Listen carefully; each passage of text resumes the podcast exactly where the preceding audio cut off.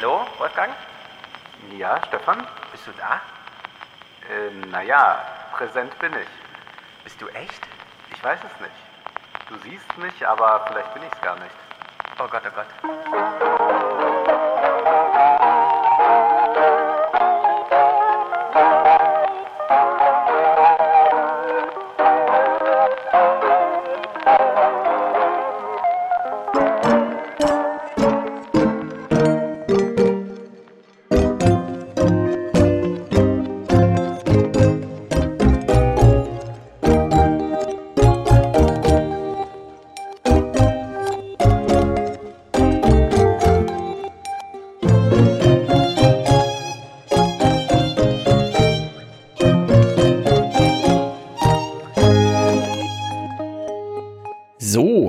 Zur Zeitreise angetreten sind Wolfgang und ich.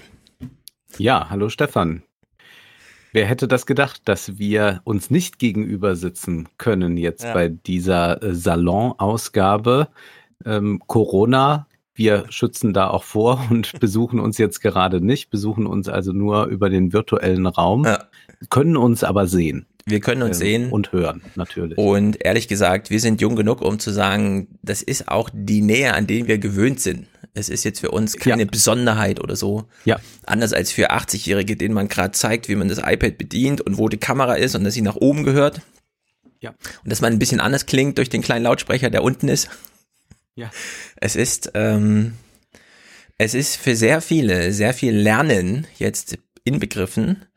Und während ich ja zu Hause sitze und drei Kinder hier bespaßen muss und der öffentlich-rechtliche Rundfunk zum Glück umgestellt hat auf ein gewisses höheres Niveau, was Inhalte angeht. Ich habe es noch nicht ausgetestet, aber ich, wir werden es jetzt natürlich auch demnächst machen. Die ist ja noch lang. Äh, Es gibt jetzt Bildungsprogramm wieder im Fernsehen und das ist auch ausdrücklich so gelabelt und das schließt uns Erwachsene ein. Das ist doch wunderbar und wer hätte das für möglich gehalten? Ja, und äh, ich meine damit im Speziellen, es ist mir unerklärlich, wie es sein konnte, dass genau jetzt Westworld Staffel 3 losgeht. Ja. Es ist ein unglaublicher Glücksfall. Ja, ich finde auch. Man hat auch nochmal die Zeit, sich die alten Sachen Richtig. äh, anzusehen. Man kann auch nochmal, wenn man jetzt die neue Folge gesehen hat, sich nochmal vielleicht das ein oder andere aus den ersten beiden Staffeln ansehen. Mhm. Ich habe mir sogar ja, als du sagtest, wir sprechen doch mal hier über Westworld, nochmal den Film angesehen mit Jules Den hab ich noch nie aus gesehen. Den 70er Jahren und der ist grottenschlecht.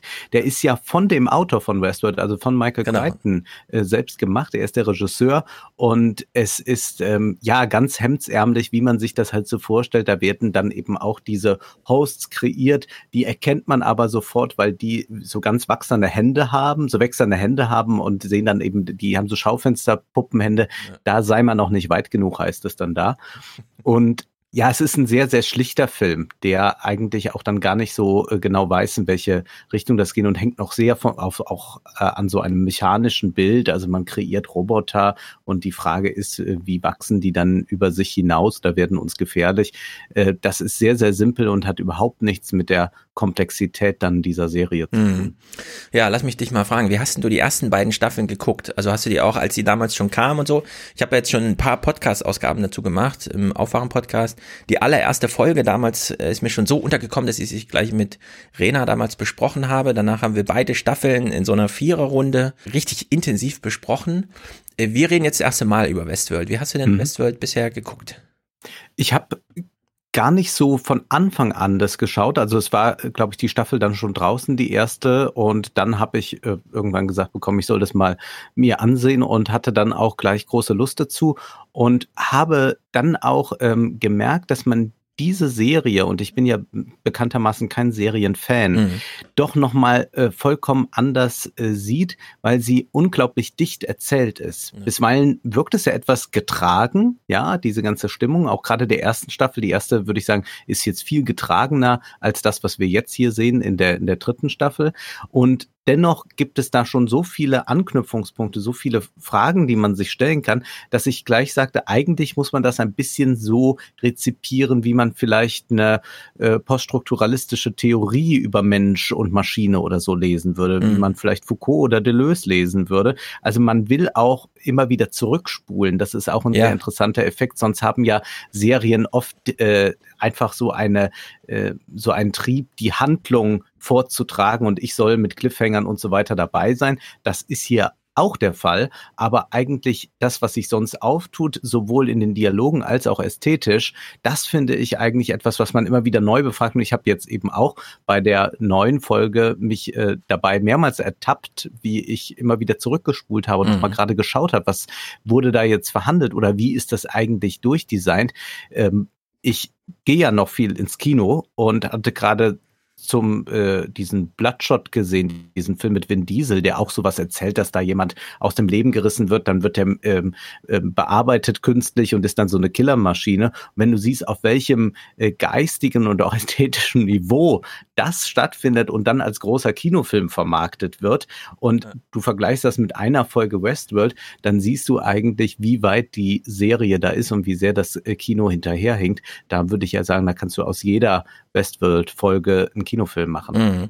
Ja, also äh, jetzt, wo du gerade diesen Unteraspekt, du hast zurückgespult. Das zeigt ja schon äh, linear gucken. Klar, die, die läuft linear ab, ja, es ist ein Videofile, das fängt halt vorne an und dann geht es irgendwie 50 Minuten, eine Stunde, dann kann man es so gucken. Ja. Binge-Watchen verbietet sich ganz irgendwie, weil dafür ist es zu dicht. Es wird auch nicht so veröffentlicht, als im Vergleich zu vielen anderen Serien, die einfach am Stück veröffentlicht werden kommt es hier nicht nur auf die Handlung an. Und diese erzählerische Weise, also zurückspulen und vorspulen, das ist ja auch in der Serie selbst so. Also in den ersten Staffeln sind ja Zeitsprünge von 30 Jahren drinne, die erst spät aufgeklärt wurden. Man hat es gar mhm. nicht verstanden. Äh, mhm. man weiß ja eh immer nicht genau, wen sieht man da eigentlich? Ist es ein Mensch? Ist es ein Host? Ist es der Junge? Ist es der Alte? Ist es überhaupt der gleiche wie damals der andere Junge? Also ja. liegt da sozusagen eine persönliche Entwicklung dazwischen oder ist es einfach nur eine andere, eine andere, die Story eines anderen was auch immer, Menschen, Hosts und so. Und alles gerät durcheinander. Und ich habe die ersten beiden Staffeln so geguckt, dass ich an dem Tag der Veröffentlichung diese Folge geguckt habe und dann habe ich eine Woche Zeit gehabt, dann blüht ja so ein Podcast, YouTube Erklärding auf, das habe ich auch komplett konsumiert, auch jetzt wieder zur ersten ja. Äh, Staffel der dritten. Und dann habe ich, bevor die zweite kam, am Vorabend, äh, also die nächste Staff äh, Folge, immer noch mal die erste vorherige Folge nochmal geguckt, um sozusagen richtig im Bilde zu sein, als würde ich jetzt gerade binge watchen. Ja. Also ja. nochmal eine Wiederholung eingebaut von der jeweils vorher anschließenden. Und äh, mein Plan war eigentlich, mir die Zeit zu nehmen, äh, vor Staffel 3 nochmal Staffel 1 und 2. Ich habe allerdings jetzt nur Staffel 1 nochmal die erste Hälfte nachgucken können, weil es mir eben auch wieder passiert ist, dass ich so gefesselt an dem Bildschirm sitze, man darf einfach keine Sekunde weggucken. Selbst wenn man es schon kennt und schon besprochen hat, und dann sieht man wieder diese erste Staffel und dann weiß man auch, ah, das sind jetzt zwei Hosts, die sich hier ineinander verlieben und die machen das auch nicht mhm. gerade zum ersten Mal. Also selbst mit dem ganzen Wissen auf einmal ja, ist es trotzdem noch so intensiv, weil man dann wirklich auf jedes Wort achtet und das ist eben so besonders. Da fällt mir keine andere Serie ein, die einen da so einspannt. Also die einen diese Stunde einfach wirklich beide Augen da hat man jetzt keinen zweiten Bildschirm oder so, ja. Also die ganzen aktuellen Theorien, die so aufkommen, irgendwie, dass man immer noch mit dem Handy spielt ja, und so, ja. dass das, der, das der Becker einfach. Second Screen, dass das alles äh, so sein wird in Zukunft für uns, das mag für vieles gelten und das gilt vor allem für sehr viele Serien, die für einen Nebenbeikonsum aus sind. Das ist so äh, auf einen Nebenbeikonsum aus sind, wie etwa das Radio. Ja, das ist auch so ein Nebenbei-Medium zum ja. größten Teil zumindest. Das ist bei Westworld nicht. Und hier rechtfertigt sich meines Erachtens auch das Serielle tatsächlich. Denn oft ist es ja bei äh, Serien, auch bei Breaking Bad oder so, muss ich sagen, so natürlich kann ich eine Geschichte immer weiter auswalzen. Und ich kann auch, man hat das bei ähm, Madman gesehen, dann irgendwelche Figuren aus der Vergangenheit auftauchen lassen. Ja, Stefan, du hast noch irgendeinen Onkel, der kommt aus Amerika wieder genau. und dessen Geschichte wird auch nochmal. Das ja. kann ich, das ist ja keine Kunst, das zu machen. So funktioniert im Prinzip auch jede Seifenoper. Und wenn einer äh, stirbt, dann lässt man ihn ein Jahr später wiederkommen, dann war alles nur geträumt. Das geht ja alles. Aber hier ist das Serielle, also dadurch, dass es um Wiederholung geht und, und dann auch die Verschiebung, die mit der Wiederholung einhergeht, also Differenz und Wiederholung, wie würde vielleicht Derrida sagen, dass das äh, hier einfach auch mal durchexerziert wird, auch zu dem äh, Preis, dass eben manche, das sieht man dann auch, ähm, aussteigen und sagen, naja, jetzt ist mir das irgendwie zu lästig geworden oder so, Ja. also die sich dann nicht mehr auseinandersetzen wollen, wie ein Buch einem zu anstrengend geworden ist. Äh, das finde ich wirklich herausragend und mir fällt da auch nichts ein, was man damit vergleichen kann. Ja, also dieses, diese Ausstiegssache, die hatte ich bei Game of Thrones. Das Mhm. wurde mir irgendwann einfach zu sozialkomplex. Es war mir zu viel Verstrickung von Personen. Es hat mich dann einfach nicht mehr interessiert. Das ist ja bei Westworld ganz anders. Äh, dieser soziale Kosmos ist ja recht übersichtlich, aber man sieht, ich sag mal jetzt Figuren, wie zum Ja. Beispiel jetzt in Staffel, also wir machen jetzt alle Spoiler und so weiter, ne? ihr müsst das jetzt schon geguckt haben, wenn euch das interessiert, Staffel Folge 1 von Staffel 3.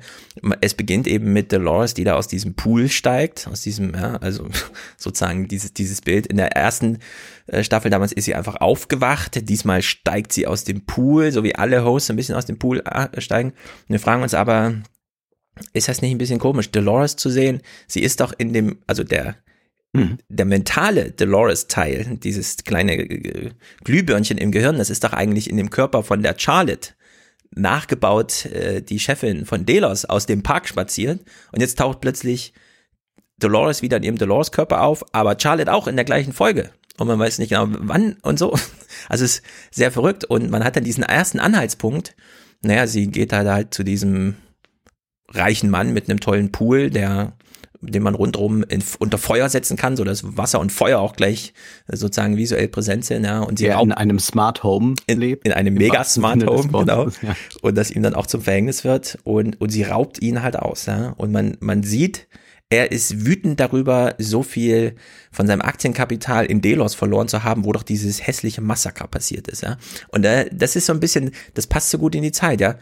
Man, der Typ steht auf dem Balkon, wie wahrscheinlich sehr viele Top 1% reichen Leute dieser Tage, Mhm. und die gucken so auf ihr Tablet und sehen, scheiße, meine Aktien sind auch untergegangen. Hier findet irgendwie so ein Massaker statt.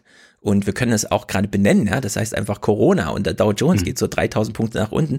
Und wir sehen bei ihm aber auch, der kümmert sich jetzt um nicht viel mehr erstmal um, um sein Geld, ja. Also wir bekommen am Anfang einen Menschen vorgestellt, den wir auch schon eine Staffel vorher hätten im Park sehen können, weil er sich das leisten kann, da hinzufahren. So ein Investor hat einfach Geld, aber er kümmert sich nur um sein Geld. Er, wir sehen einen emotionalen Ausbruch bei ihm, er ist wütend, er schreit sogar seine Frau an, weil er Geld verloren hatte.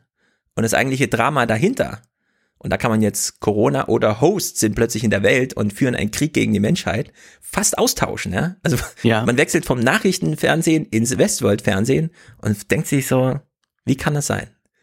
Dass man einen, eine Problematisierung vorfindet, bei der die Themen radikal ausgetauscht sind, aber die Problematisierung, die dort stattfindet im Drehbuch, ist genau die gleiche, die uns jetzt gerade so beschäftigt.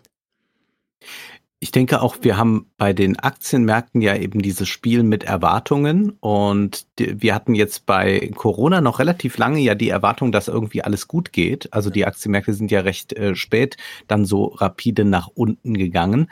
Ähm, und hier haben wir jetzt, aber was wir, was wir gleichermaßen haben, den, äh, ist, also wir haben hier auch die ähm, Erwartung, oh Gott, äh, so ein Massaker, das äh, lässt immer etwas nicht gut dastehen. Also ein Unternehmen, das ist wie wenn, wenn irgendwelche Ja. Kinderarbeitsskandale oder sind so. schlechte Nachrichten, genau. Aber das ist die schlechte Nachricht, die eben dann äh, den Aktienwert eines Unternehmens mindert. Und man hatte aber auch eben ein vollkommen losgekoppelt sein vom realwirtschaftlichen und auch von der Realität, muss man sagen, Ja. da sich dort im Portfolio etwas ändert ähm, äh, und man ähm, neigt dazu, das dann doch nicht mit der Realität zu verquicken, wo man ja auch immer wieder glaubt, naja, diese Aktienwerte, die entstehen einfach so an der Wall Street. Nein, die werden ja zum Teil beispielsweise erarbeitet oder so, ja. Mhm. Also das, äh, oder äh, es sind Unternehmerideen, die dazu führen, dass solche Erwartungen da sind. Also es gibt eigentlich immer diese Verbindung zur Realwirtschaft. Und das äh, wird aber äh, sehr gerne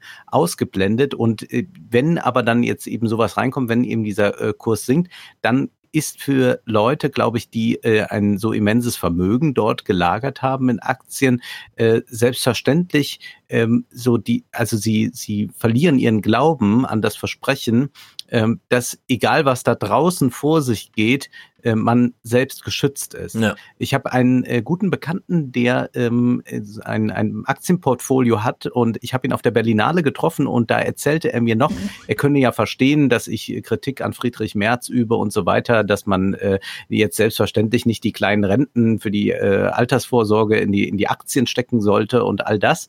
Aber er hätte ja 11 Prozent Rendite Hm. jetzt mit seinem Portfolio, das ist so ein passiv gemanagtes. Und ich habe ihn dann vor drei Tagen mal gefragt, per Sprachnachricht, die ich jetzt für mich neu entdeckt habe bei Facebook, ähm, wie sieht's eigentlich im Portfolio aus? Herzliche Grüße. Und da sagt er, ja, er hätte vor fünf Tagen reingeschaut, äh, minus 14 Prozent. Und er hätte es jetzt aber auch innerlich für sich abgewickelt. Mhm. Ja, es ist, ähm, also das ist diese Nachrichtenlage. Wir haben Donald Trump, der sich auch im medialen Spiegel damit schmückte, wie der Aktienkurs nach oben ging. Und seine ganze Präsidentschaft wurde jetzt ausradiert, was dieses Kriterium angeht. Weil plötzlich etwas, das ganz virtuell scheint, also wie so ein Portfolio, man macht sein Handy auf, also wie man es in dieser Werbung sieht, ja, und man sieht so Aktienkurse entwickeln sich und die ganze Realität dahinter ist ausgeblendet und plötzlich kommt diese Realität zurück. Mhm. Plötzlich sind die wichtigsten Menschen gar nicht die, die für diese Aktienkurse sorgen, weil die können jetzt alle Bullshit-Job, Smart Home, irgendwas, äh, Homeoffice machen. Ja? Mhm. Und alle Leute, die, also das Kriterium, was heute wichtig ist in der Gesellschaft, wird von der Regierungsseite aus niedergeschrieben in der Liste, wer darf seine Kinder zur Betreuung schicken. Ärztliches Personal, äh, Recht und Ordnung aufrechterhalten, also alle, die im Staatsdienst da unterwegs sind. Und neuerdings, das kam jetzt auch mit drei Tagen Verzögerung, Menschen, die im Einzelhandel arbeiten. Ja. Ja, und da ist nicht der Banker drin oder der Versicherungsvertreter oder sonst irgendwas, spielen eine Rolle, klar, aber es hat sich jetzt wirklich vieles auf den Kopf gestellt, weil diese Virtualisierung an so eine Grenze geraten ist und man jetzt plötzlich von Realität eingeholt wird. Mhm. Und das Besondere ist, diese Realität, die einen so einholt, die uns alle einholt gerade, die ist unsichtbar. Die ist bei uns unsichtbar. Wir wissen nicht, wo das Virus ist. Und die ist in Westworld oder in der Welt, in die wir da reingucken, jetzt außerhalb des Parks, also in der Gesellschaft, die Westworld da porträtiert, der ist auch unsichtbar. Man begegnet Menschen und man weiß aber nicht, ob das gerade so ein Roboter ist, der einen Krieg gegen die Menschheit führt. Ja, nicht alle haben ja auch diese Chips drin. Ja. Also wir haben ja eine Figur äh, gespielt Caleb. von Aaron, Aaron Paul, Ja. ähm, der offenbar nicht verdrahtet ist. Der hat einen Ohrhörer, aber der ist nicht Er hat einen Ohrhörer, aber er ist nicht, nicht ähm, Ja. also er hat nichts Invasives. Und das ist ja eine neue Figur, die da eingeführt wird, ähm, der ja so der, der gewöhnliche Mann ist, würde man sagen. der, der, der Otto der erste, Normalbürger. Genau, der erste nicht 0,1 Prozenter Mensch, Ja. den wir in der Serie sehen. Ja. Der käme niemals der auf die Idee, nach Mechaniker Westworld ist, also der auch noch handwerklich tätig ist. Äh, Man sieht eine sehr, sehr schöne Aufnahme, wie er da oben hoch über den Dächern sitzt, neben ihm äh, ein äh, Roboter, ein wunderschönes Bild. Und er spielt das sehr, sehr gut. Also er spielt wirklich dieses ähm, alltägliche, das gewöhnliche, im, also jetzt nicht im abwertenden Sinne, sondern er, er ist so dieser Common Guy. Und äh, das wird sicherlich ähm, ganz stark eine Identifikationsfigur für den Zuschauer werden und denn zugleich haben wir ganz viel eben aus der Perspektive der Hosts, was wir da Mhm. sehen. Und, ähm, und da ist es ja auch interessant, wie da die emotionale Lenkung beim Zuschauer ist. Wir haben ja als Zuschauer immer den Wunsch, uns in irgendein, mit irgendeiner Figur zu verbinden, ähm, sie oder äh, Abneigung ihr entgegenzubringen. Aber wir haben immer wieder Probleme, wenn wir gar nicht so genau wissen, was ist das eigentlich jetzt für eine Figur oder ist die das oder schlüpft die nur in einen anderen Körper und es stellt sich heraus, äh, es ist so und so. Und dadurch müssen wir also auch mit unserer Vergabe von Zuneigung ähm, sehr, sehr Ja, differenziert umgehen sein, und ja. müssen die immer wieder in Frage ja. stellen. Und auch das ist etwas, was wir äh, haben, du hast es ja mit dem Virus angesprochen jetzt, dass wir ähm, immer fragen müssen, ja, diese Freundlichkeit, die einem da gerade umarmt entgegenkommt, Hilfe, was könnte das sein? Also vielleicht ist es einfach wirklich nur äh, reine Freundlichkeit und sie ist vollkommen ungefährlich, Mhm. aber äh, was, wenn das Virus dran klebt? Genau. Man begegnet Menschen, die man kennt. Aber sie können von heute auf morgen Zombies sein, die einen, Ja. selbst wenn sie es nicht wollen, gefährlich werden können. Ja, also diese strenge Trennung jetzt von alten Menschen, die immer noch nicht so verstanden wird. sondern ja, die Jungen können halt wirklich noch zu zweit draußen rumlaufen und so weiter und hat auch keiner was dagegen. Wir wollen ja nicht Virus Null, sondern wir wollen eine langsame Ausbreitung. Aber dieses, man kann jetzt Menschen begegnen wie die letzten 50, 60 Jahre und plötzlich ist man gefährlich und keiner mhm. weiß darüber Bescheid. Und dieser Caleb, diese emotionale Bindung, die du da ansprichst, also die ist natürlich, also auf der einen Seite finde ich es interessant, wie du darüber sprichst, weil für dich ja diese Schauspielerei immer doch mehr Kulisse ist. Also der Film besteht ja aus sehr viel mehr als als dieses Abhandeln von Figuren und ihren Taten und so weiter. Bei Caleb habe ich jetzt so das Gefühl gehabt, die Macher wollten uns auch ganz deutlich machen, äh, dass das ein Mensch ist. Mhm. Also es ist, man weiß nicht genau, woran man es festmachen kann. Eine Vermutung wäre so dieses, ähm, in den ersten beiden Staffeln war ja dieses Harari, diese Harari-Idee. Was ist real? Das, was leiden kann. So ganz zentral gestellt. Hosts die können man einfach auf Knopfdruck ihren Leiden ausstellen und dann weiß man, okay, um, die muss man sich nicht kümmern, die haben keine Scham. Da gibt's ja auch diese eine Szene, wie Ford da dem Arbeiter äh, die Tücher wegnimmt, damit er die Hosts nicht abdeckt, weil die haben keine Scham und du sollst die auch nicht haben, das ist nur eine Maschine. Er erzählt ihnen ja, das ist kein Leben und man erfährt aus der Serie, ja, das ist, zum Leben kommt man übers Leiden. Und wir sehen den Caleb leiden.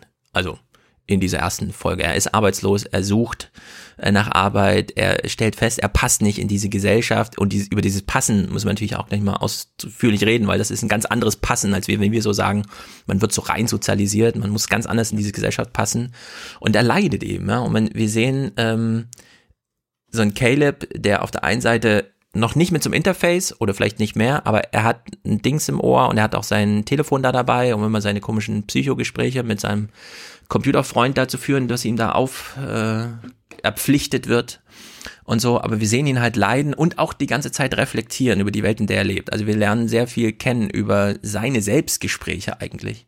Die, Ser die Serie lebt ja eh sehr viel von Gesprächen. Wir haben ja dieses erste Bild noch, wir sehen Dolores, sie beginnt ja zweimal in dieser Serie. Einmal als der Maschinenhost, da sitzt sie da völlig, äh, also ausgeschaltet quasi, nur noch, sie kann nur noch sprechen. Und äh, das Interface zum Host von den Machern ist das Gespräch. Also das, man führt einfach ein Gespräch mit einem Host, der nackt vor ihm sitzt und so weiter. Und dann gibt's ja dieses zweite, äh, dass sie auftaucht in, äh, in Westworld, in ihrer Rolle. Sie wacht morgens auf. Und Caleb liegt nun genauso im Bett und wacht halt morgens auf, nur eben in der echten Welt. Und wir wissen so langsam, okay, das ist jetzt die echte Welt. Und er ist eben der allererste, der uns vorgeführt wird, der nicht zu dieser Top Kaste an Menschen gehört, die sich eben 30, also 30.000 Dollar oder was äh, pro Tag Investor leisten können. Ja, und, und plötzlich ist er da und ich finde auch, es ist so, er ist jetzt der neue Aufhänger. Er ist jetzt die, äh, er, er nimmt uns jetzt als Menschen mal in diese Serie mit. Und das geschieht durch äh, kleine Details mitunter auch, dass er eben dann, wenn er aufwacht, etwas zerknittert wirklich aussieht. Also so, wie man aussieht. Das ist also ein gewisser Realismus, der da reinkommt, weil das Ganze ja auch bei den anderen Figuren immer dieses sehr aseptische hat. Und das ist dann auch, was er trägt, dass es eben nicht äh, so eine High Society entspricht. Er ist ja. jemand, der eigentlich ähm, so ein Subjekt in einer Welt ist, die für solche Subjekte eigentlich nicht mehr gemacht ist. Und das Erstaunliche oder für mich das, das Großartigste war jetzt, äh, das zu beobachten, wie er sich ja da zum Teil äh, bewegt, dass man es sich selbst sehr stark darin erkennt, wenn man in Großstädten unterwegs ist, wenn man dort an den Apple Shops vorbeispaziert und in den Malls ist und sich das anschaut. Ich war jetzt während der Berlinale auf, in, der, in der Mall of Berlin. Wenn du schaust, wie sich dort Menschen verhalten oder wie das auch darauf angelegt ist, dass äh, dort nicht mehr irgendetwas ähm, Wohnliches ist, dass da nicht irgendwas ist, wo man sich noch heimisch fühlen kann, sondern mhm. man ist eigentlich eher jemand, der nur geduldet ist noch. Das wird, glaube ich, so in einigen Szenen deutlich und was ja ja äh, sehr erstaunlich ist, es ist ja neben den ganzen Kulissen, die gebaut sind und dem Animierten, es ist ja Singapur äh, wo sie genau. drehen. Also das ist die Stadt der Zukunft und da sagt ja Nolan auch selbst, dass das eigentlich ähm, für sie klar war, ja, wir müssen auch mal schauen, wie sehr sind wir denn auch schon dran, wie nah sind wir schon dran an, an mhm. dem und äh, wie, wie, wie zeigt sich das? Und äh, Singapur ist da selbstverständlich die Stadt, die man dafür auswählen muss. Ja, und Singapur ist auch eine der Städte oder sagen wir mal Länder und Städte, die sich jetzt am besten gegen dieses Coronavirus wehren können, während sie gleichzeitig am dichtesten sind. Und Mhm. das hinterfragt uns ja auch wieder. Wir sehen Caleb da über Brücken laufen zur Arbeit, beziehungsweise zu den Terminen, die er so hat, auf der Suche nach Arbeit. Und man hat wieder so Corona im Hinterkopf und denkt sich, Einsamkeit und Nähe, wie passt das eigentlich zusammen? Ist man einsam, wenn man weit von Menschen weg ist, oder kann man genauso einsam in einer Menschentraube sein? Mhm. oder kann man sich auch genauso gut sozial aufgehoben fühlen, während man zu Hause in seinem Wohnzimmer sitzt? Ja. Und wir haben ja sowieso in dieser modernen Gesellschaft, und da wird ja nun sehr viel projiziert. Also ganz, Nolan sagt ja ganz klar, das spielt halt irgendwo in der Zukunft. Wir wissen nicht genau wann, aber die Entwicklung führt genau dahin. Irgendwann wäre dieser Punkt, wo man jetzt sagt, äh, da leben wir. Und wir haben ja derzeit schon das Problem, dass sehr viele Länder jetzt anfangen, Einsamkeit äh, zum politischen Thema zu machen. Also ein Minister für Einsamkeit in England. Wir haben Manfred Spitzer mit dem Buch Einsamkeit, weil in Deutschland eben sehr viel ältere Menschen alleine wohnen, die dann einmal die Woche Kontakt zu ihrem Apotheker oder zum Arzt oder beim Einkaufen haben, dort aber auch nicht ins gesellige Quasseln kommen, sondern da wird, wie es halt die Ökonomie vorgibt, rasant abgearbeitet. Ja, da hat man kein Smalltalk an der Kasse. Das wird jetzt wieder in den, Niederlanden eingeführt, wo man ausdrücklich sagt, an dieser Kasse dürfen Sie ein bisschen länger äh, stehen und quatschen, weil da müssen dann hinten die Leute Verständnis haben. Es gibt Speedkassen und jetzt Quasselkassen, so heißen sie ausdrücklich, wenn man es übersetzt. Ja. Ja, und diese Form von Einsamkeit, die wir bei Caleb erleben, im Besonderen, du hast ja dieses Bild angesprochen, er sitzt auf diesem Balken. Wir kennen den Balken aus von vor 100 Jahren, als man ja. in New als York Die Handwerker, die New Yorker da genau, drauf sitzen. als, als die New, in New York die, die Hochhäuser gebaut Stahl, haben. Stahlarbeiter, ja. Genau, und die wussten nicht, wo macht man eigentlich Pause. Na komm, dann setzen wir uns auf diesen Balken und dann gibt's dieses berühmte Foto, wo da zehn Leute nebeneinander sitzen. Caleb sitzt jetzt alleine mit seinem Roboter. Und er reflektiert ja auch noch darüber, ja, das ist ein ganz guter Kollege. Das Beste an ihm ist, er fragt mich nicht ständig nach Geld. Das hat hier nämlich keiner. Und so, ja, also da, das passt wirklich auf magische Art und Weise in diese Zeit, wo wir uns all diese Fragen äh, neu stellen, ja. Nähe. Und er ist auch einer, der sich nicht äh, etwas groß erarbeiten kann. Also er würde quasi Er in diese Chance, Gruppe, genau. in diese Gruppe passen, die Steve Bannon beschreibt. Kann man so sagen. Also In die die, nicht, die nicht in der Lage ist, ähm, die nicht in der Lage ist, äh, sich jetzt äh, ein Vermögen äh, zu erwirtschaften und ein bisschen Besitz zu erwerben und all das. Und äh, er geerbt hat er offenbar nicht, also zumindest haben wir das jetzt noch nicht erfahren. Also ist er in einer sehr, sehr äh, misslichen Lage. Genau, das bisschen Geld, was er hat und sich erarbeiten kann, braucht er für seine Mutter, die nämlich Ja. beispielsweise gerade aus diesem privaten Gesundheitssystem rausfällt ins äh, staatliche, wo nichts weiter dazu gesagt wird, außer er kriegt halt diesen Dialog. Äh, denken Sie mal drüber nach, Ihre Mutter ins staatliche Gesundheitssystem und dann sieht man ihn nur kurz in die so Richtung Kamera gucken und man weiß, was das bedeutet, ja, in, ins staatliche Gesundheitssystem abgeschoben zu werden. Naja, aber er hält sich ja über Wasser und da geht's, glaube ich, da gehen sie jetzt richtig all in. Äh, er hat eine App auf seinem Handy, die heißt Rico. Und über die werden ihm Angebote zugespielt, Geld zu verdienen. Allerdings immer Ja, nur durch kriminelle nicht- Machenschaften. Ja, das ist nicht die Uber-Fahrt, aber es funktioniert ein bisschen wie Uber, es funktioniert auch ein bisschen wie Tinder. Es ist Ja, äh, genau. und man hatte eben auf dem Smartphone bekommt es angezeigt. Das ist auch äh, ganz schön. Man kriegt es nur ganz kurz gezeigt. Wenn man aber dann beim Sehen das Ganze mal stoppt, was ich getan habe, dann sieht man auch, wie detailreich auch dieser Text ist und wie amüsant das eigentlich ist. Also wie da ähm, geworben wird, dass man jetzt äh, also auch in dieser typischen coolen Sprache ähm, und äh, auch die die ähm, die Bestätigungen dann sind, glaube ich, äh, äh, yeah, I do it oder oder Mhm. irgendwie sowas. Ähm, das heißt, ähm, man bekommt angezeigt, was irgendwie in der Nähe zu tun wäre. Also Ja. er ist da quasi äh, wie auch Clickworker, kann man sagen. Genau. Aber er muss eben draußen etwas erledigen und das ist jetzt nicht die Uberfahrt, sondern er muss dann mal irgendwo äh, für Recht und Ordnung sorgen oder zumindest das, Mhm. was die App darunter versteht. Ja, also so programmiert man Computerspiele. Ja, GTA 5 oder so. Man kriegt so einen Missionskatalog, die kann man dann so oder so rum abarbeiten, aber die Missionen schließen halt irgendwie aneinander an und dann werden so verschiedene Pfade aufgemacht. Nolan hat ja auch mit dem Witz gespielt. Äh, Wir gucken jetzt in die echte Welt und fragen uns dann halt auch, wie unterscheidet sich das von Westworld? Also Caleb ist extrem in seine Narrative eingefangen und da kann er sich auch kognitiv noch so dagegen wehren. Da nützt ihm sein Bewusstsein im Vergleich zu den Hosts gar nicht. Äh, Der Zwang ist da, ja. Also die normative Kraft ist da. Und äh, das äh, wird eben über diesen schönen Widersatz ähm, ausformuliert, dass Rico auf seinem Handy läuft und im Hintergrund über Blockchain funktioniert, so dass es nicht nachvollzogen werden kann, wer da was gerade macht, sondern ja. einfach nur die Beteiligten sind einfach an diesem System halt beteiligt und verteilen sich so Jobs. Und da kann man auch unterscheiden, geht man auch personell, so nennen die das, also bin ich auch bereit, Menschen richtig zu schaden, körperlich, oder soll es nur so ein Banküberfall sein, dass man halt so, ein, so eine Kiste sprengt und das Geld irgendwie rausnimmt oder wie auch immer. Und dieser RICO-Systematik steht ja äh, Rehoboam gegenüber, also Rehoboam, Boom geschrieben, auch wieder angelehnt an irgendwelche alten Geschichten über Götter und Könige aus Israel und so weiter. Also die Namen findet man alle wieder irgendwo. Auch die Folge heißt ja pa äh, Parce Domine, also bezieht sich auf einen Choral der römisch-katholischen Kirche. Also das ist genau. äh, alles sehr aufgeladen. Ja, ja, da ist äh, richtig viel drin. Und dieses Rehoboam, Obom oder wie auch immer es ausgesprochen wird, ist nun genau das Gegenteil von Rico. Es ist keine Blockchain, sondern es ist die, das zentrale Gehirn wir haben das letzte Mal ja auch über Cybersync und sowas ja. gesprochen. Das ist genau sowas.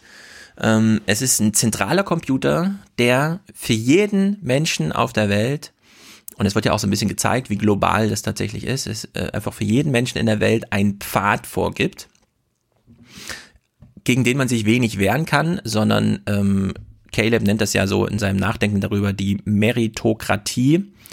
Das kennt man natürlich aus Gedankenexperimenten sowas, ja. Auf Organisationsebene macht man sich drüber lustig, wenn man vom Peter-Prinzip spricht, weil man über erbrachte Leistungen Zurechnung von Status macht, regelt, also Hierarchien bestückt mit Menschen, je nachdem, wie sie sich halt qualifizieren. Man steigt unten ein und dann steigt man auf, aber auf der ersten Stufe der Inkompetenz bleibt man dann hängen und somit bleibt dann doch so ein gewisser Grad an Inkompetenz einfach in der Organisation kleben und so weiter.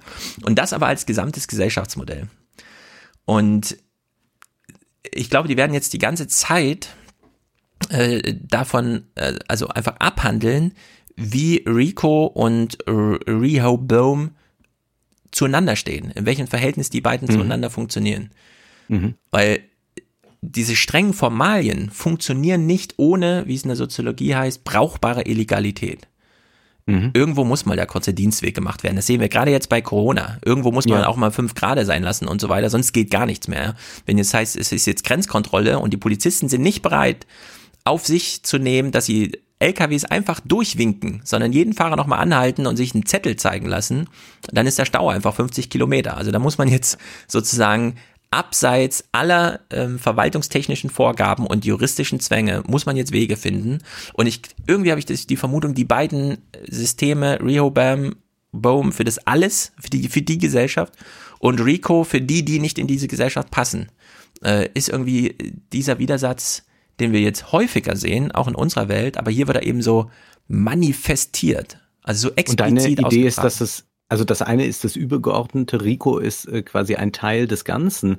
Und wenn man das überträgt auf äh, Bitcoin äh, und überhaupt die, äh, ähm, die ähm, äh, ganze äh, Technologie dahinter, dann muss man sagen, es ist ja so.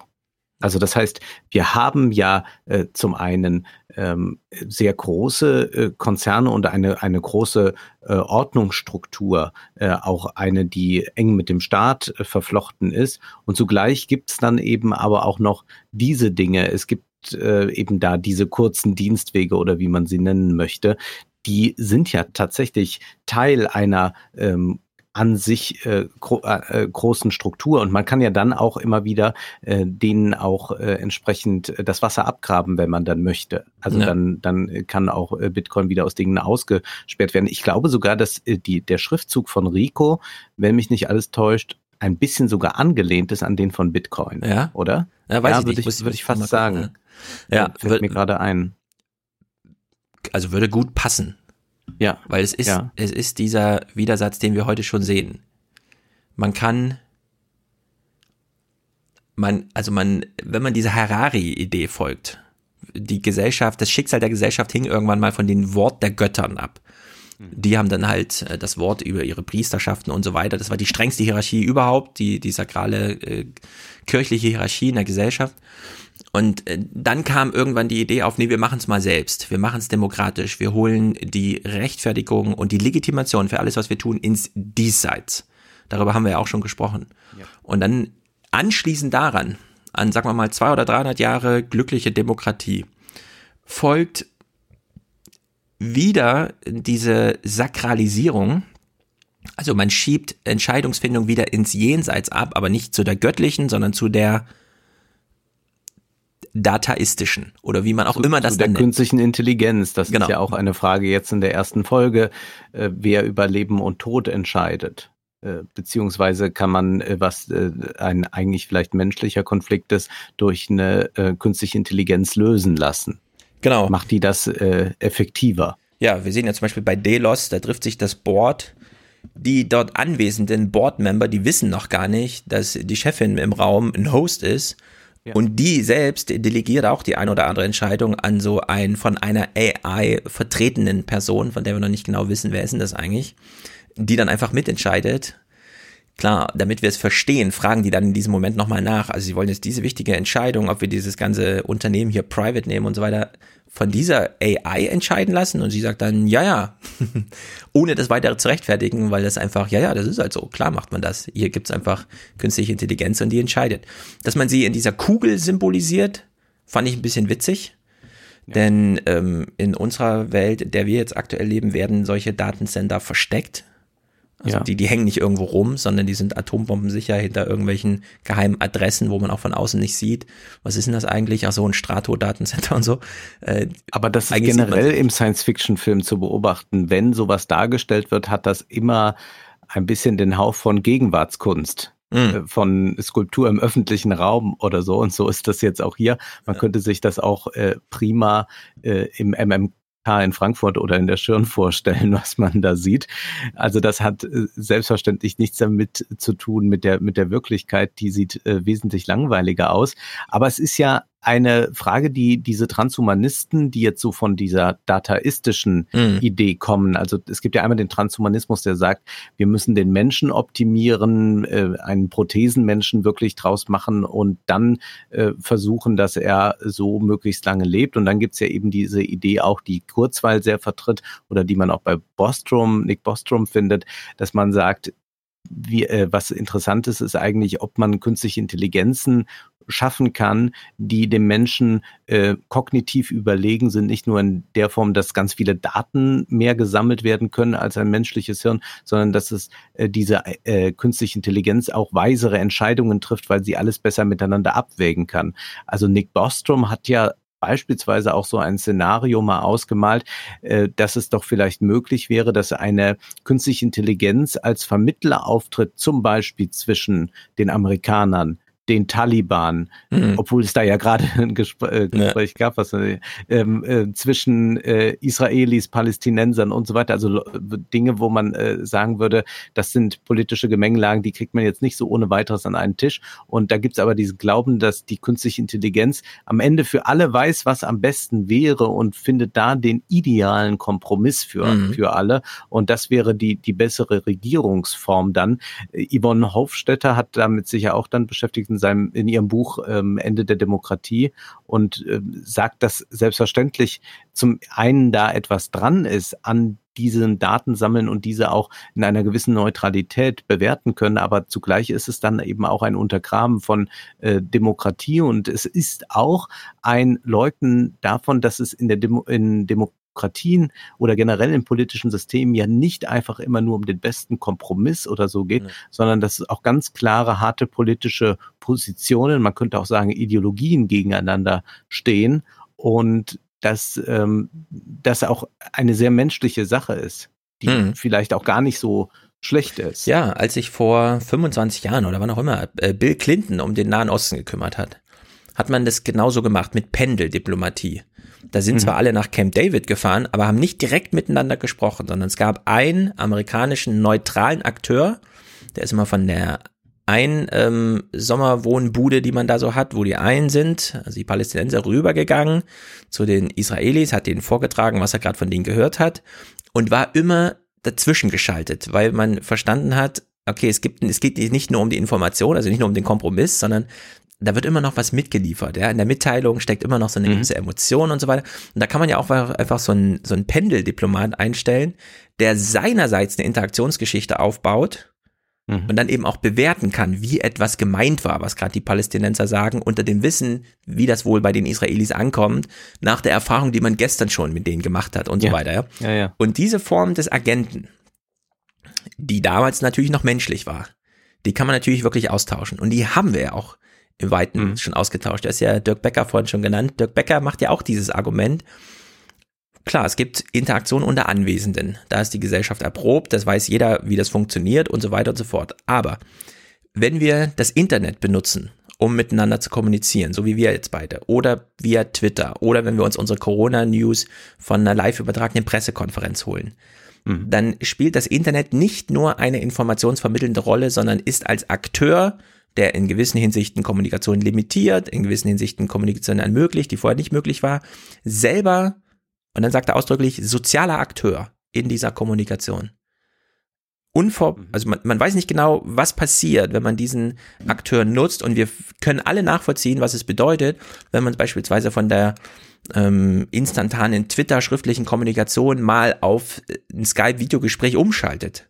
Da wird nicht das gleiche Gespräch weitergeführt, sondern die Technologie ermöglicht dann andere Sachen und hindert eben auch, verhindert andere Sachen. Oder man trifft den Menschen persönlich, dem man immer äh, gefolgt ist auf Twitter. Äh, wo Oder sowas, das, äh, genau. rausgenommen ist, also wo Ja. sie- man sofort merkt, wie Kommunikation sich nochmal verändert. Oder wir merken ja auch in unserem Handeln, dass wir äh, in einem solchen Gespräch ganz anders agieren können. Ähm, also dass es den, den wir, der soziale Akteur äh, der Mhm. jetzt zwischen uns steht, dafür sorgt, dass wir jetzt anders miteinander sprechen, als wenn wir uns jetzt über Twitter ähm, über Westworld austauschen genau. würden. Äh, ich neige zum Beispiel bei Twitter viel stärker zur Polemik, als ich das jetzt äh, hier medial vermittelt Mhm. äh, bekomme, mit, mit dir hier mit, mit einem Bild äh, habe. man traut sich andere Sachen auf Twitter zu als hier. Und genau dieses, das, worüber wir jetzt sprechen, das ist auch einer der Kernpunkte jetzt in dieser dritten Westworld-Staffel. Denn wir sehen dort Gesellschaft. Ganz viele Menschen treffen aufeinander. Wir sehen zum Beispiel einen Anmachversuch eines älteren Mannes bei Dolores. Und da braucht sie genau eine Zehntelsekunde, um ihn abzuwehren. Und er hat gar nicht verstanden, dass es gar keine Frau war, sondern eine Maschine, die da saß. Und es ist sozusagen so ein Gag, den man da so mitlaufen lässt. Aber Caleb bekommt zum Beispiel auch seine Jobabsage von einer mündlich vorgetragenen, fernmündlichen Telefonsituation, äh, bei dem er dann mal nachfragt, also ich will jetzt nicht unhöflich sein, aber bist du überhaupt ein Mensch?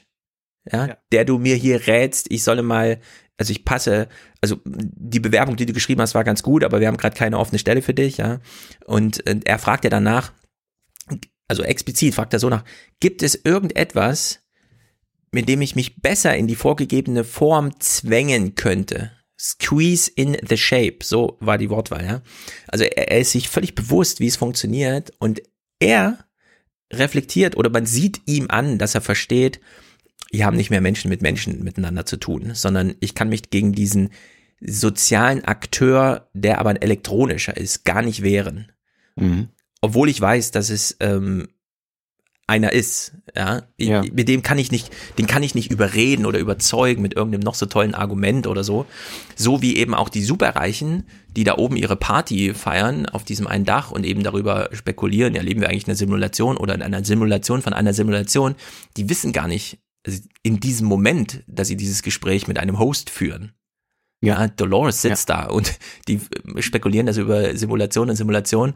Und die einzige, die woke ist dabei, ist eigentlich Dolores, die dann eben antwortet mit, also sie fasst ihm ja den Menschen an den Kopf und sagt, ja, ja, also hier an dieser Stelle, da habt ihr dieses kleine Gehirnding, das ist 1,5 Zentimeter lang, das lässt euch glauben. Und dann sagt er, hey, aber ich bin doch überzeugter Atheist. Und dann sagt sie, naja, aber deine Biologie will, dass du glaubst. Und wenn du nicht glauben willst, dann ist das ein ständiger Kampf in deinem Leben. Ja, also du bekommst dieses sakrale, äh, säkulare und dieses atheistische, das kannst du dir gerne vornehmen. Ja. Aber sobald du nicht aktiv darüber nachdenkst, bist du ein gläubiger Mensch, der ähm, in seinen Narrativen gefangen ist, wie die Hosts eben auch. Und darüber machen sie sich ja in Staffel 2 schon lustig, als sie da an diesem Forge ankommen und mal über die Datensätze der bisherigen Westworld-Besucher reden und dann meinen, ja, tut uns leid, wenn Sie jetzt überrascht sind, aber es passt tatsächlich jeder Mensch in so ein kleines Buch, weil es sind so drei, vier Narrative, auf die es ankommt. Oder wie man aus der Psychologie eben sagt, ne, es gibt halt so ein paar Eigenschaften, die man so hat, die, die Big Five Persönlichkeitseigenschaften. Und es kommt ein bisschen auf das Rezept an, wie die gewichtet sind, aber es ist jetzt keine große Überraschung dahinter, ja. Jeder passt in so ein Buch. Und das macht ja auch Dolores am Anfang, als sie bei diesem Investor ist, den sie da tötet, sagt sie ihm ja auch, äh, ich habe dein Buch gelesen. Und er fragt so, welches Buch? Mhm. Ja, du warst doch auch in Westworld. Über dich wurde doch auch so eine unautorisierte Biografie angelegt. Und die habe ich halt gelesen. Ich kenne dich, ja. Ich kann machen, dass du aufgrund deiner eigenen Dämlichkeit im Verhalten so in den Pool stolperst, dass du dir den Kopf aufschlägst und tot bist. Ich muss dich gar nicht töten, ja. Das ist so, so geht diese Serie los. Die Menschen sind so doof, so einfällig. Dem muss man nur eine Brille aufsetzen, denen die irgendwas vorgaukelt, wie zum Beispiel, dass vor ihnen jemand steht, den sie erschlagen wollen. Also holen sie aus, treffen aber nichts und kommen so ins Straucheln, dass sie plötzlich umfallen und sterben. Also so eine, schon eine krasse Beleidigung auch des Zuschauers als Ja, menschlicher die Zuschauer. anthropologische Kränkung ist groß Genau, und ja. dennoch ist die Religionskritik hier tatsächlich mal klug. Es gibt ja diesen Vulgär-Atheismus, der dann sagt, ja, äh, die Kirchen, die haben euch nur was vorgemacht und eigentlich geht es denen nur um Macht und so. Ich meine, das ist ja äh, Genau. Kindergarten und dann äh, sagt er immer gerne, jeder ist äh, Atheist, der aus der Kirche ausgetreten ist. Was aber Atheismus eigentlich bedeutet, das wird hier in der, Sen in der Serie sehr, sehr deutlich. Und dann kann man sich nochmal stark selbst befragen, wie sehr man atheistisch ist oder wie sehr man, und da spielt der Glaube wieder die Rolle, daran glaubt nur, dass man Atheist ist und es eigentlich aber äh, überhaupt nicht ist. Und das finde ich auch äh, wirklich sehr, sehr gut gelöst. Ich würde, bevor ich das vergesse, ähm, einen kleinen Sprung mal machen zu einer Szene, die Mhm. ich einfach filmisch so elegant, so schön finde, dass ich sie mir, glaube ich, jetzt fünf oder sechs Mal angesehen habe. Und zwar Dolores ist ja in äh, einem Auto, wird quasi da ähm, abgeführt und dann gibt es ja draußen eine Schießerei. Du erinnerst dich, Ja. sie äh, Ende, wacht ja. dann wieder zum, zum Leben. Ja. Und steigt aus dem Auto aus. Und wir, also die Kamera bleibt die ganze Zeit auf der Rücksitzbank und schaut vorne raus aus der Windschutzscheibe. Zugleich sehen wir aber ähm, das Kamerabild der Kamera hinter dem Wagen, Ja. äh, also der, der, der, der, die Wagenkamera, die eben für Parken oder so ganz äh, praktisch ist, dass man sieht, was hinten ist. Und dort spielt sich aber auch eine Schießerei ab. Ja, und wir sehen dann immer mit Schärfe, Unschärfe wird da gespielt. Mal das klare Bild aus der Windschutzscheibe, was vorne Dolores macht. Sie äh, streckt da, glaube ich, zwei nieder. Und dann sieht man, was hinter dem Wagen vor sich geht. Dann wieder, wenn das Bild scharf wird, dieser Mhm. Bildschirmübertragung. Die Kamera bleibt die ganze Zeit da, bis Dolores wieder ins Auto steigt. Und das ist äh, eine Szene, die man erstmal verstehen muss. Auch die muss man, glaube ich, zweimal sehen, um sie so in ihrer Klarheit und Schönheit zu erkennen. Und das ist, äh, hat mich so unglaublich gefreut, dass, und das ist wieder das Schöne am menschlichen Geist, der in der Lage ist, aus einer solchen Szene, die es schon eine Million Mal im Kino und in Serien gab, nochmal etwas Neues zu machen und eben mit dieser äh, Medialität zu spielen. Einmal die Windschutzscheibe ist auch ein Bildschirm, das sagt schon Paul Viridio, Mhm. und dann nochmal diese Kamera zu zeigen und dass man eine Action-Szene hat, die wahnsinnig spannend ist und rasant ist, ohne dass die Kamera sich auch nur einmal bewegt. Und das macht man nur über Schärfe und Unschärfe. Genau. Das ist äh, sowas Schönes, muss ich sagen, habe ich, glaube ich, 2019 und 2018 in keinem Actionfilm im Kino gesehen. Mhm. Und in dieser Szene, wie in so vielen Szenen, steckt halt wieder alles drin, denn es ist dieser Hinweis auf Technologie ist immer Dual Use. Du Mhm. kannst die Rückfahrkamera benutzen, um niemand anderen zu schädigen. Dafür wurde sie entwickelt. Aber du kannst sie auch nutzen, um das zwei Tonnen schwere Auto zu nutzen, zielgenau auf die Person, die hinter dem Auto steht und sich gerade brappelt, einfach umzunieten. Ja? Einfach drüber Und zu das fahren. macht sie. Und das macht Ja. sie. Ja. Und sie hat da eben diesen, sie hat ja eh einen besonderen Umgang mit Technologie selbst. Sie selbst ist Technologie, Dolores. Mhm. Aber sie fasst sich ans Ohr und sagt, ich brauche mal hier was Schnelles. Und wie in der Matrix, übrigens hat sie auch so eine Brille auf, die sie zwischendurch aussehen lässt, wie so ein Matrix-Agent. Ich weiß gar nicht, ob es weibliche Matrix-Agenten gab in, in, in den Filmen. Ja, ja, hier, ja, ja. Achso, ja gut. Also hier ist sie jedenfalls auch so eine richtige weibliche Matrix-Agentin in diesem Moment. Sie fasst sich ans Ohr, wo irgendwie, keine Ahnung, da stellt sie dann Kontakt her zu irgendwas, das wissen wir nicht. Und sagt, sie braucht mal was Schnelles. Und daraufhin kommt ein Motorrad angefahren. Und sie nutzt das Motorrad in der ersten Szene erstmal nur, um fortzukommen. Ja? Sie will ja dem Liam hinterherfahren und so weiter. Und dann ruft sie ja in der nächsten Szene wieder ein Motorrad und gibt ihm aber noch Instruktionen mit.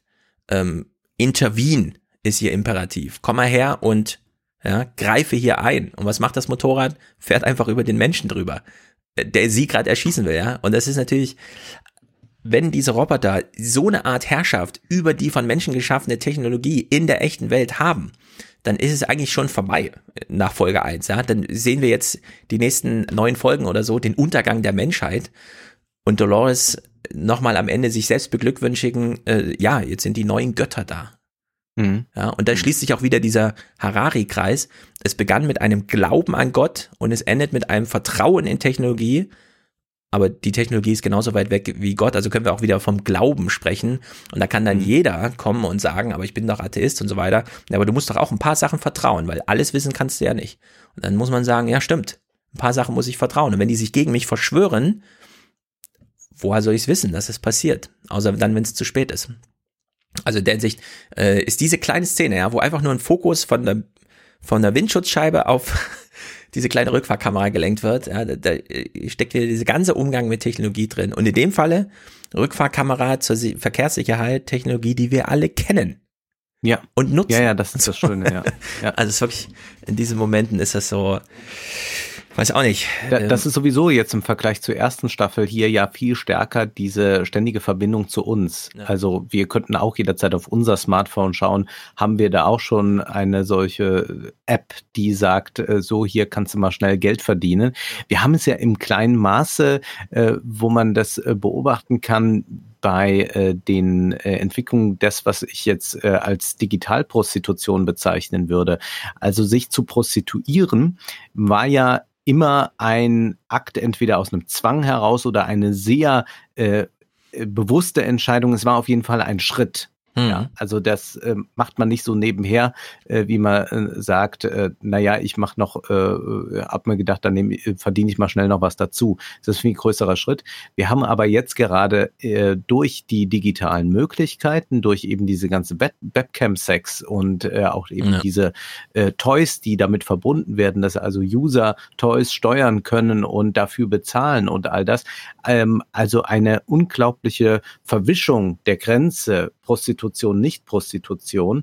Und ähm, dadurch äh, und, und es ist hier auch wieder die Technik, es ist nicht die Politik oder so, die sich äh, seit Jahr und Tag damit beschäftigt, soll man Prostitution verbieten oder nicht. Äh, es ist hier die Technik, die einfach mal diese Kategorien äh, äh, aushebelt oder zumindest äh, dafür sorgt, dass äh, vielleicht dann äh, einige Bordelle immer mehr geschlossen werden, aber dass äh, die Prostitution sich ausweitet in ungeahnte Felder. Und ich weiß gar nicht, wie diese Plattformen funktionieren, Mhm. dass sie zum Beispiel verhindern, dass dort 16-, 17-Jährige sich anmelden. Mhm. Ja, also das weiß ich gar nicht, ob das, ob das schon Gesichtserkennungen äh, dann äh, schaffen, Ja. äh, zu sagen, nee, ist eigentlich zu jung dafür oder man weiß es nicht.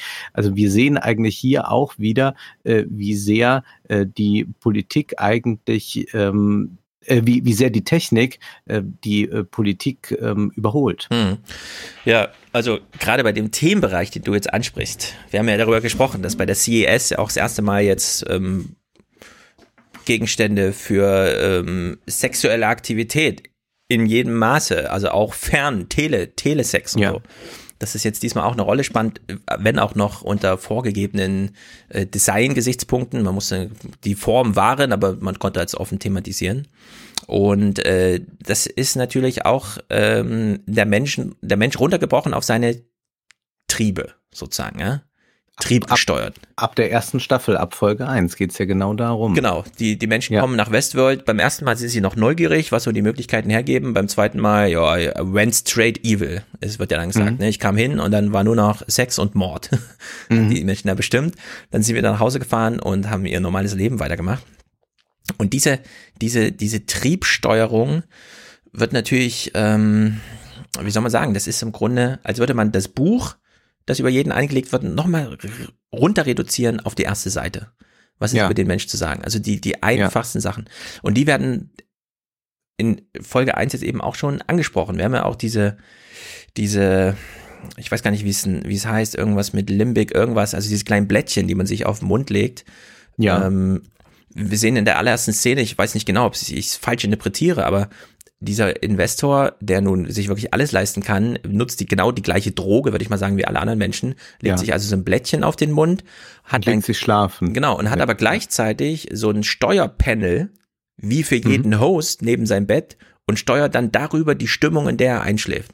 Er tippt dann irgendwie auf so einen Sonnenuntergang oder so und dann legt er sich hin und dann er, schläft er irgendwie ein in so einem Sonnenuntergang. Ja? Also das, da ist der Unterschied zum Host äh, gar nicht so groß.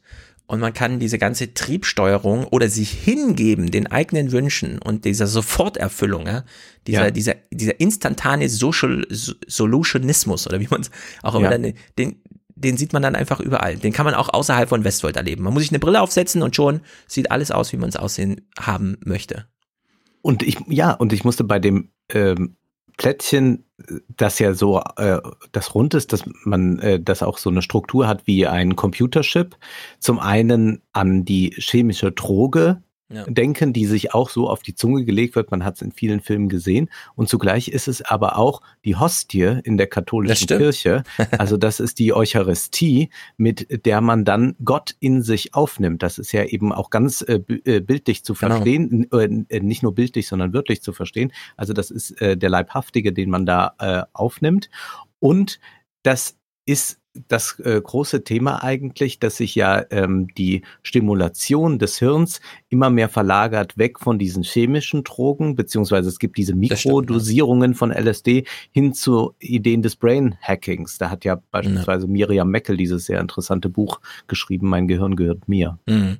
Das erleben wir jetzt auch wieder bei TikTok, dass Menschen über ihre, mh, wie soll man sagen, visuellen, äh, einfach Neugier, Triebbefriedigung. Ich man will wissen, wie diese zehn Sekunden zu Ende gehen und danach müssen aber neue zehn Sekunden anbeginnen. Also Ja. das ist im Grunde Technologie gemacht für die impulskontrollgestörte Gesellschaft, die Mhm. einfach gar keine Geduld mehr hat, mal irgendetwas sich selber zu erarbeiten, auszuleben und so weiter. Und da gibt's natürlich jetzt den einen Punkt, können wir ja zum, zu, gegen Ende jetzt besprechen. Mm, dieser Liam, der uns so vorgeführt wird als, das ist der beste Tech Technologist of the Year und so. Kriegt dann diese Auszeichnung, zu der dann äh, Dolores auch hinfährt, als Lara, um ihn da sozusagen zur Seite zu stehen. Sie ist ja irgendwie seine Freundin, die, die er in Burma kennengelernt hat. Also sie taucht da Ja. so auf. Sie Ja. taucht in dieser Welt auf, wie bei Westworld die Menschen auftauchten. Man hat sie nie gesehen, keine Ahnung. Sie ist nicht mal Ja. sein Type, wird ihr dann so vorgehalten. Aber gut, er hat sie halt aus Burma irgendwie mitgebracht. Und er äh, hat sie ja dann so ein bisschen im Vertrauen oder Wie sie Trump irgendwann mit Vertrauen. Melania auftauchte. Genau, Ja. genau. Man kommt so wieder aus von der anderen Seite der Welt und plötzlich hat man so eine Frau. Ne? Ja. So, und dann steht er ja vor diesem Computerball, der die ganze Welt steuert, vor diesem Rio Bohm und er erzählt so, mein Vater, der Schöpfer dieses Dingens und der Schöpfer von mir, hatte eigentlich nur Gedanken für dieses kleine Ding, was er sich in, an einem Wochenende ersonnen hat und dann 15 Jahre brauchte, um es zu bauen. Und dann, und da wurde ich ein bisschen hellhörig, weil wir haben das letzte Mal Inside Dominic Cummings gelesen Mhm. wie er meinte, dieses ganze Gequatsche von irgendwelchen Philosophen, Geschichtswissenschaftlern oder was weiß ich, das interessiert mich nicht, die Juristen auch nicht, mich interessiert nur Hard Facts und Data, Data, Data. Und wir möchten gerne die ganze Gesellschaft runter auf Daten brechen. Und der Liam legt ja hier seinen Mund, seinen Vater in den Mund. Mein Vater dachte, das größte Problem auf der Welt ist unausgeschöpftes Potenzial. Das ist genau dieser Cummings-Satz Mhm. das größte Problem, was wir haben, ist, dass nicht genug äh, junge Menschen ähm, ermöglicht wird, in größter Freiheit ihrem, äh, ihre Neugier, ihre Neugier auszuleben. Und dann schließt er eben an, an, an diesen Halbsatz, und dass man für jeden Mensch einen Pfad berechnen kann. Also da steckt noch so ein Heilsversprechen für alle drin. Es ist gut für Ja. die Gesellschaft, wenn jeder sein Potenzial einfach ausarbeitet. Und eine Vorbestimmung, also eine Prädestination. Genau, so dieses, dieses Bestimmung, dieses, ist fast so dieses Auserwähltsein. Klar, Ja, ja, das ist sehr, also die Transhumanisten sind ja sehr stark geprägt von äh, dem, dem Protestantismus, wo Ja. man das finden kann. Ja. Genau, da kommt so dieser, dieser Calvinismus und so weiter, diese, diese, diese ganzen Ideen von, irgendwer wollte das so, also ist es jetzt so, wir müssen es akzeptieren und wenn wir uns fragen, warum, naja, weil jeder genau der Bestimmung nach da arbeitet, wo er halt arbeitet und äh, dass das so eng an dieser Cummings Ideenlage ist, die wir so scharf kritisiert haben, aus Gründen. Mhm. Ja, das ist schon ein bisschen bedenklich, vor allem, weil dann eben so humormäßig ähm, durchschlägt, dass ja der Liam, das größte Problem von diesem Liam ist, er kann niemandem davon erzählen, dass er gar nicht in Kontrolle von dieser Maschine ist, die seinem Unternehmen Insight gehört. Ja, also Insight regiert die Welt und in Insight wird alles von diesem Rehoboam bestimmt. Und dann erzählt er halt Dolores, ja, also ich bin ja auch nur Teilnehmer von diesem Programm. Ich habe hier keinen Admin-Zugang oder so. Es gibt da irgendwo einen, aber das ist super geheim, das darf ich nicht sagen. Und die Maschine überwacht ja sowieso alles. Also es gibt überhaupt niemanden in Kontrolle. Alle glauben, alle vertrauen einer Hierarchie, mhm. weil sie diesem gottgleichen Datazentrum da vertrauen. Und die einzigen, die darüber wirklich Bescheid wissen, sind die, die wissen, dass sie auch nicht Bescheid wissen, dass sie da ausgesperrt sind, dass sie richtig, dass sie das Passwort nicht haben. Ja? So einfach muss man sagen. Sie haben ja ihr Passwort verloren. Und weißt du, woran ich da denken muss? Und das ist ein bisschen sehr bitter, um das nochmal auf unsere Gegenwart zu mhm. beziehen. Mhm. Ich habe bei ganz vielen äh, liberalen Freunden, die so kritisch sind, aber doch so ein großes Grundvertrauen haben immer in äh, die Regierung und dass es doch dann irgendwie ja. läuft bei aller Kritik, die man üben muss. Und bei denen ist so ein Grundvertrauen bis vor zwei, drei Tagen da gewesen. Die wissen in der EU und die wissen in der Bundesregierung schon, eigentlich genau, was zu tun ist. Hm. Die haben die entsprechenden Experten zur Hand und das wird sich schon alles so geben. Äh, quasi, die haben den Schlüssel, die haben den Code, die wissen schon, was sie da tun. Und bei denen jetzt, das habe ich jetzt eben dann in den letzten 48 Stunden vor allem sehr deutlich gemerkt, ist jetzt das Misstrauen plötzlich ganz groß und die fragen sich, was, wenn die auch den Code nicht haben? ja, was, wenn wir immer haben. nur alle vertraut haben und ja. die sind die einzigen, die wissen, gut, äh, Angela Merkel wird noch äh, zu uns sprechen am heutigen Mittwoch, wo wir miteinander reden, mhm. äh, dass die den auch nicht haben. Und äh, jetzt ja. zeigt sich das aber in so einer Krise so ganz äh, klar. Und da muss man wieder dran denken, wenn man das sieht. Ja, vor allem, da haben wir ja mit begonnen, man muss über die Zeitdimension nachdenken, denn das schlägt sich ganz manifest nieder in der Frage, wie lange dauert es denn jetzt? Mhm, genau. Wer die Frage entscheiden kann, der ist offenbar in Kontrolle. sagen aber alle, wir wissen leider nicht, wie lange. Und selbst die Virologen, die nun die Geräte haben, sagen ein Jahr, zwei Jahre, wann es den Impfstoff gibt. Hm, selbst wenn wir die juristischen Hürden runternehmen, gibt es immer noch die biologisch-wissenschaftliche Seite. Man muss konkret arbeiten. man kann jetzt nicht Bullshit-mäßig machen. Das war ja die erste Ernüchterung von Trump. Also da schlägt sich das, glaube ich, ja. besonders ja, nieder ja. in Amerika.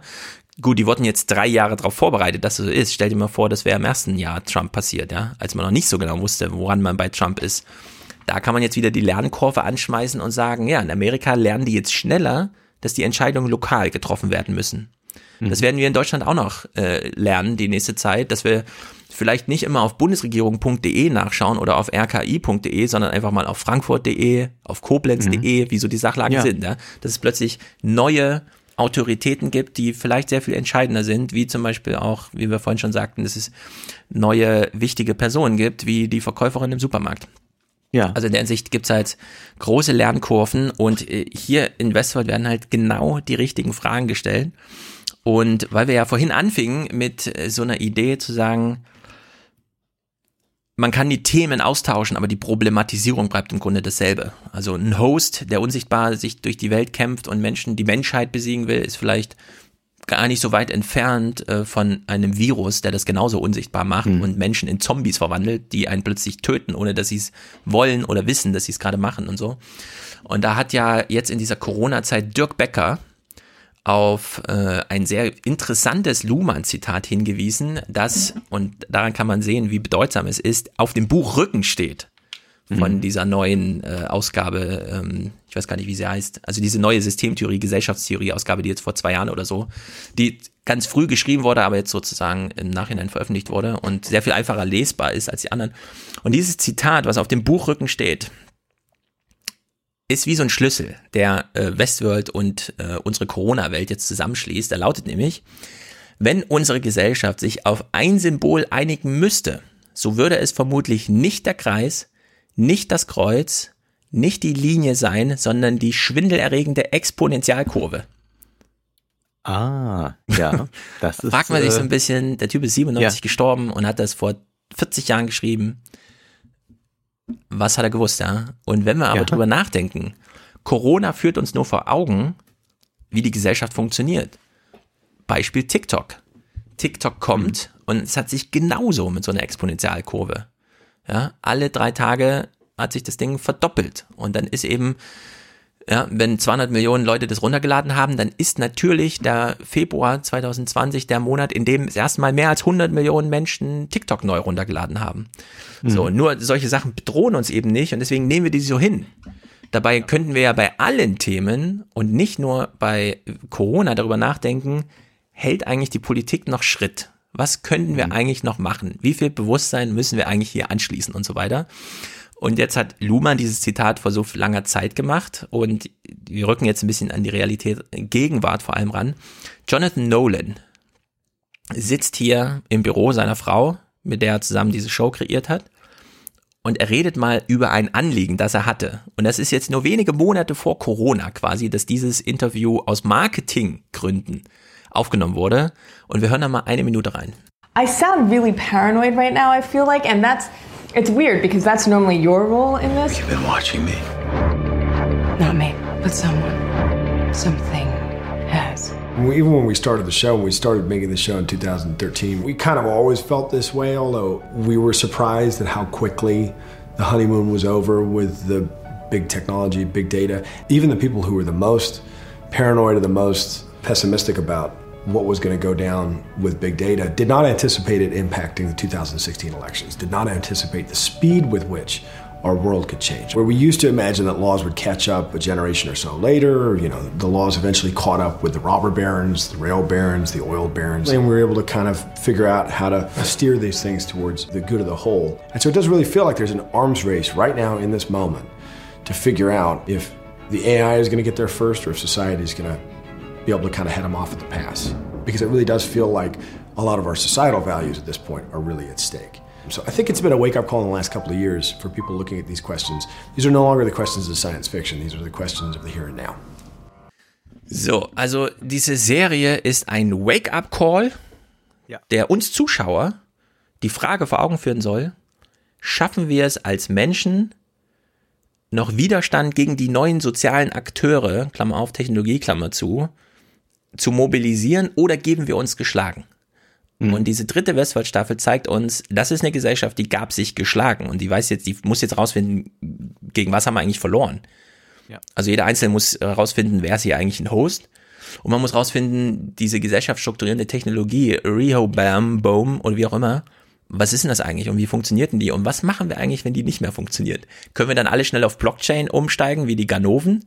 Mhm. So als Backup, Fallback? Ja. Oder sind wir dann völlig äh, dem Schicksal ausgeliefert? Ja. Also in der Hinsicht ist es ist einfach ein Wunder, dass wir jetzt Westworld haben, um in dieser Quarantänezeit uns. Und es ist sehr gut, dass es eine Sendung ist, eine Serie ist, die eben vor Corona produziert mhm. wurde. Mhm. Ich glaube, das Schlimmste wäre, wenn dort jetzt ein Virus vorkommen würde. Dann würde man sagen, ach ja, ich kann das so gerade mal abgleichen. Aber da diese Serie gar nicht vom Virus handelt, aber wir das alles übertragen können, äh, ist der Bezug zur Gegenwart viel, viel stärker. Also gerade äh, hat man ja den Eindruck, dass überhaupt nur noch eine starke Fiktionalisierung der Wirklichkeit gerecht werden kann oder dass man es da dann auch nochmal äh, großschlüssig nachvollziehen kann, als ständig in so einem Nachrichtenfluss zu sein, in dem man unterzugehen droht. Und ich finde das erstaunlich auch, diese Haltung, die Nolan hier einnimmt, ist ja der Bruder von Christopher mhm. Nolan, das muss man vielleicht nochmal dazu sagen, welche Haltung er einnimmt, also dass er hier eigentlich das macht, was man früher bei Sartre engagierte Literatur genannt hätte. Also wenn er sagt, das ist jetzt hier mal ein, ein Weckruf, ich mache hier eine Serie äh, auch mit dieser äh, großen Frage, ähm, hat denn die Demokratie eine Zukunft oder haben wir als Bürger, als Menschen eine Zukunft? Mhm. Und das so klar auszusprechen und das dann auch wirklich umzusetzen, weil äh, Promotion-Geschwätz gibt es immer viel zu irgendwelchen Filmen und dann siehst du ja. nichts davon wieder. Und hier, finde ich, ist das absolut eingelöst. Das finde ich äh, sehr erstaunlich, dass ähm, jemand da auch diesen Anspruch hat. Toll. Mhm. Ja, es ist einfach eine Sensation. Und für alle, die sowas ähnliches dann doch binge-watchen wollen, ist nochmal umso mehr auch empfohlen A Person of Interest. Die Serie, die Nolan vorher gemacht wird, die ganz sachte anfängt. Auch mit Ganovereien und so weiter. Man denkt, das ist so eine Polizeiserie und dann arbeitet die sich so langsam vor in so ein Stadium, wo nur noch zwei Supercomputer, die die Welt übernehmen wollen, gegeneinander kämpfen, aber nur indem sie den Gegner jeweils simulieren, weil man hat nur einen Schuss. Und das will man vorher wissen. Also ja. Äh, man kann es absolut abgedreht äh, da gucken, für alle, die das interessiert, Person of Interest und ansonsten Westworld ist einfach eine Sensation. Sehr gut. Und wir verabreden uns jetzt einfach zum Ende März, da werden wir dann die Corona-Welt und ihre Lernkurven auch nochmal im üblichen Genau. 29 Dann im üblichen Podcast und dann gibt's noch einen Salon mit Literaturtipps. Genau. Aber jetzt ist erstmal, dachten wir, ist es auch jetzt gut. Ähm, viele Leute haben jetzt Zeit und wollen sich jetzt mit anderen Dingen beschäftigen, beziehungsweise mit Dingen, die sie jetzt konkret angehen, aber nicht immer nur mit den einzelnen Meldungen, wo welches Geschäft gerade geschlossen ist und wo wieder Rentner rumgelaufen sind, die doch noch sagen, mich kriegt das Virus nicht. ja, äh, Ja. das ist äh, ganz schön, wenn man sieht, dass sich hier äh, ein paar Leute ein paar mehr Mhm. Gedanken gemacht haben. Ja, vielleicht kommen in der nächsten Zeit Fernsehbilder, die man nicht so gerne sehen will in den Nachrichten, obwohl man sich auf den Laufenden halten lassen möchte. Ja. Und dann braucht man jetzt auch Eskapismusmöglichkeiten und die sind uns hier jetzt einfach gegeben. Das kann man ganz ohne schlechtes Gewissen kann man das gucken. Da kann man am Ball bleiben und Fall. sich die eine oder andere Frage beantworten. Und vielleicht kommen wir auch wieder drauf zurück, dass wir hier das einfach mitmachen, weil das geht jetzt zehn Wochen oder so, dieses Festival. Jede Woche eine neue Folge. Wunderbar. Und damit reingehauen, Leute. Bis bald.